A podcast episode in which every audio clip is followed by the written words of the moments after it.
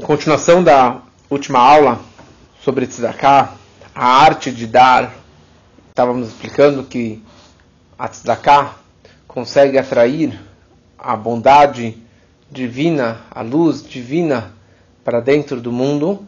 As revelações divinas estão ocultas, estão bloqueadas pelo nível de Gvurá da ocultação divina. E no momento que a gente dá tzedakah, você consegue atrair essa luz máxima para dentro do mundo. E nós explicamos que há duas opções. Uma opção, como Maimonides descreve, que vale muito você dar moeda e moeda, uma moeda por vez, predomínio das ações da tzedakah, várias e várias ações. É melhor você dar 100 moedas de ouro separadamente do que dá 100 moedas de uma vez só. Então, o, então, o Rambam, o, o Maimonides, ele explica que apesar que são várias moedas separadas, mas de grão em grão a galinha enche o papo. Todas as moedas elas acabam se somando. Mas por outro lado, nós trouxemos o, o, o Tânia e na Hassedut, que na hora que você dá uma quantia grande de uma vez só, a luz que você atrai é muito mais poderosa. E quer dizer, a, a energia que você consegue atrair dando uma quantia grande de uma vez só é superior a várias luzinhas pequenininhas de moedas independentes. Então toda a questão é o que vale mais. Será que vale mais várias vezes separadas ou uma vez só uma grande doação? Na página 140, o discurso continua dizendo que a tzedakah é chamada vestimentas de Deus. Como está escrito, suas vestimentas é a tzedakah. Então existe o que se chama uma vestimenta externa e uma vestimenta interna. A Torá também é chamado de vestimenta. Mas a Torá é chamada uma vestimenta interna. É interessante. No Tânia está explicado que a Torá é chamada de alimento, de comida. Já as mitzvot são chamadas de vestimentas. Porque a Torá, você interioriza ela. Estava agora estudando um discurso que explica a diferença da Torá escrita e da Torá oral. A Torá escrita veio de cima. Hashem deu a Torá e é imutável. É como que está escrito nos cinco livros, no Tanakh. É isso e acabou. Veio de cima. E o homem não pode interferir. Por isso que muitos, que eram chamados baitoisim, os tzdokim, os reformistas da época, eles só acreditavam só na Torá escrita. Porque veio de cima. Torá é só o superficial, só o espiritual. E o homem vai impurificar, o homem vai atrapalhar isso. Mas a grande novidade da Torá e do judaísmo é que tem a Torá escrita, mas tem a Torá oral que também veio de Deus. Mas toda a novidade da Torá oral é que quem escreveu o Talmud? O homem, os sábios. Quem escreveu todos os comentários? Quem escreveu Shulchan Aruch? Quem escreveu a Hassidut e o Zohar, a Kabbalah e tudo isso aqui, tudo que nós temos e continua existindo, todos esses discursos que nós temos hoje em dia? O homem. E Deus ele queria que o homem escrevesse. Quer dizer que ele pegasse a sabedoria divina e ele trabalhasse e quebrasse a cabeça e discutisse e ele chegasse numa conclusão para falar: existe um elevador que você pode usar no Shabat. Existe um sistema de um microfone que você pode usar no Shabat. Existe essa comida você pode usar, aquela comida você não pode usar. Dessa forma você pode. O homem vai desenvolver as suas teorias baseado na Torá. A tal ponto que a Torá se transforma a Torá do homem. Por exemplo, a gente fala, existe uma Torá do Baal Shem Tov. Quer dizer, uma, uma, uma frase que o Baal Shem Tov falou. Ou a Torá do nosso Rebbe, tem Mamarim do Rebbe, tem discursos do Rebbe. Qual é? A Torá do Rebbe ou a Torá de Deus? A Torá do Baal Shem ou a Torá de Deus? O, o, o, o, o, o Rajvi que escreveu o Zohar. Né? Você tem a Kabbalah do Arizal. É do Arisa? Não, é de Deus. Não, não, não. É a Torá de Deus como que interiorizou, que entrou dentro da mente do homem a tal ponto que virou ele. Ele virou uma Torá ambulante. Ele tem o direito de decretar e Deus concorda com aquele homem. Em outras palavras, a Torá é um alimento. E por isso que ele chama isso aqui de uma vestimenta interna dentro do homem, que acaba penetrando dentro daquela pessoa. Agora existe o que se chama uma vestimenta externa, que isso é a tzedakah. A vestimenta externa de Deus é a tzedakah. A vestimenta interna é o pensamento de Deus, é o crânio de Deus que ele investiu, pegou toda aquela sabedoria máxima dele e colocou dentro da Torá. E a vestimenta externa é a tzedakah, que representa todas as mitzvot. E aqui ele explica uma coisa muito interessante. Qualquer mitzvah que você faz, você atrai uma luz. Qualquer tzedakah que você faz, você atrai uma luz também, uma luz maior. Se é uma quantia grande, você atrai uma luz maior ainda. Agora, se você quer saber qual é a forma correta, perfeita, para você conseguir atrair a luz máxima através da tzedakah, ou em outras palavras, todo o propósito da criação e o propósito da outorga da Torá em particular é de trazer Deus para a terra. Trazer a essência máxima de Deus para esse mundo tão baixo, tão escuro. Como você consegue fazer isso? Tem um sistema. E o sistema é o seguinte: reza, tefilá, Torá e tzedakah. Ou você reza, depois você estuda um pouco de Torá, e depois você vai para a rua trabalhar e dar a tzedakah daquilo que você ganhou. Por que, que tem que ser essa ordem? E assim que é o nosso dia a dia. Você de manhã você coloca filim, você reza. Depois você tem um shur de Torá, você estuda alguma coisa. E depois você vai para a rua e trabalha. E dá tzedakah desse dinheiro.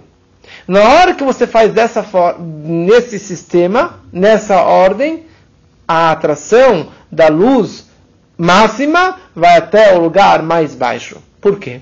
No momento que a pessoa ela reza, ela começa o dia com a tefilá, qual é todo o intuito da, o intuito da tefilá? O intuito da tefilá, o propósito da tefilá é você escalar uma escada. É você se elevar, se elevar, agradecer, louvar a Deus, pedir e agradecer. Mas a tefilá você está escalando uma montanha. Por isso que você tem quatro partes na reza. As missas matinais, o Psuque de Zimra, o Shema Israel e depois a Amidah, que está ligado com os quatro, quatro mundos espirituais. Asiyah, Yitzirah, Briah e Atzilut. Você vai escalando a montanha até o Shema Israel, a Amidah, que você está na elevação máxima. Quer dizer, você está se refinando, você está se lapidando, se elevando espiritualmente, para criar um recipiente, um receptáculo para absorver as brachot de Deus. Quanto mais você se eleva, quanto mais você se purifica, se refina, mais você merece, vai merecer essas brachot espirituais. Em outras palavras, você está dando de si, você está criando vários receptáculos para atrair essa luz espiritual. Muito bonito. Você acabou a tefilá, você acabou a reza da manhã e você vai estudar um pouquinho de Torá. Qualquer parte do Torá. Você vai estudar Torá. A Torá é a Torá de Hashem. A Torá não é o trabalho do homem para se elevar. O propósito, na hora que eu estudo Torá, eu estou querendo atrair a sabedoria divina para dentro desse mundo. Qualquer parte da Torá. Qualquer parte da Torá, se é Alahá, se é Hassedut, se é Guimará, se é Alahá, se é Mussar, se é história da Torá, não faz diferença. Qualquer parte da Torá é a sabedoria divina que Deus condensou nesse livro para que eu possa download essa energia para dentro do mundo. Porque a Torá não é um pedaço da sabedoria divina. Não é que ele pegou um pedacinho do crânio, do conhecimento dele e colocou neste livro. Não. A Torá é todo o crânio divino, todo o conhecimento de Hashem, que ele fez o que se chama Tzimtzum. Ele condensou, condensou, condensou, condensou, condensou, condensou e colocou dentro da Torá. Na hora que eu estudo Torá, não é que eu estou me elevando. O ponto é que eu estou atraindo a sabedoria máxima, a essência máxima da sabedoria divina aqui para baixo. Então esse é o segundo passo. Eu rezei, eu me elevei, eu virei apto para receber e atrair essa luz. Mas como que eu atraio para baixo? Através do estudo da Torá. Só que a Torá ela é uma, é uma vestimenta íntima. A Torá e o mundo físico são dois mundos. A Torá não tem como penetrar nesse mundo físico e material, porque a Torá é totalmente espiritual. Apesar que a Torá fala sobre assuntos do dia a dia, da comida, do comportamento, do, do roubo, do assalto, do pagamento, do dinheiro, do, do dízimo, mas ainda é na teoria, é no papel, é a sabedoria divina. Então, apesar que eu consegui atrair lá de cima das maiores alturas aqui para baixo, ainda ficou meio que virtual em relação a esse chão, esse mundo físico e material. A Torá não penetra dentro da escuridão do mundo. A Torá não penetra dentro da sujeira do mundo, digamos assim, dentro do material, da terra do mundo. Como que eu consigo concluir esse down low? Como que eu consigo trazer Deus para dentro da terra, do mundo físico e material? Através da tzedakah. A ideia da tzedakah é você conseguir pegar essa santidade que você atraiu através da Torá e atrair até o mundo mais baixo, mais profano. Porque qual é a mitzvah que mais dói? Depois do Brit Milá. Depois dos oito dias. Qual é a mitzvah que mais dói? Fisicamente. Tzedakah. Aquela que você dá do seu sangue você dá o seu tempo, você dá o seu suor, você dá o seu dinheiro que você poderia comprar um novo carro, comida nova, sustentar sua família, investir aquele esse dinheiro. Não, não, não, não. Eu vou dar esse dinheiro para ajudar o outro. É a mitzvah que mais dói. É a mitzvah mais material que existe, mais física, mais mundana. E por isso é, é chamado a mitzvah. E é essa mitzvah que é a vestimenta externa, que consegue atrair essa luz máxima para dentro do mundo físico e material. Por isso, essa importância de ter esse sistema, essa ordem: Tfilá, Torá e depois a Tzedakah. Que dessa forma, você está, na verdade, atraindo as luzes máximas das maiores alturas para dentro desse mundo físico e material da forma absoluta. Agora, você fala, bom, eu não rezei, e desse cá. Eu conheço muita gente que não faz nada, nem coloca tefilim, não reza, não estuda, mas ele dá cá. Valeu a tzedakah dele? Valeu? Oba se valeu. O pobre recebeu o dinheiro dele, a instituição recebeu o dinheiro que eles precisavam, receberam, então está valendo. Só que aqui é uma roupagem não tão refinada. É uma vestimenta, é como se fosse uma vestimenta repulsiva. O que significa é uma tzedakah, é uma vestimenta, mas não é tão delicada. Ela não é tão refinada. Se faltou esse despertar debaixo do homem, se faltou esse trabalho do homem se elevar para atrair aqui para baixo, então está incompleto.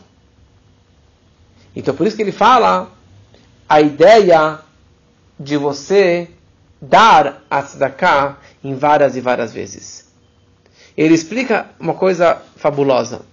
Por exemplo, se eu coloquei tefilim ontem, me isenta de colocar tefilim hoje? Não.